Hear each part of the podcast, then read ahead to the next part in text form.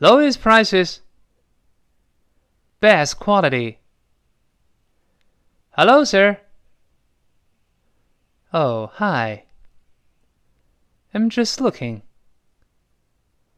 I have a computer already. How long have you had it? Years. Works like a charm. Years?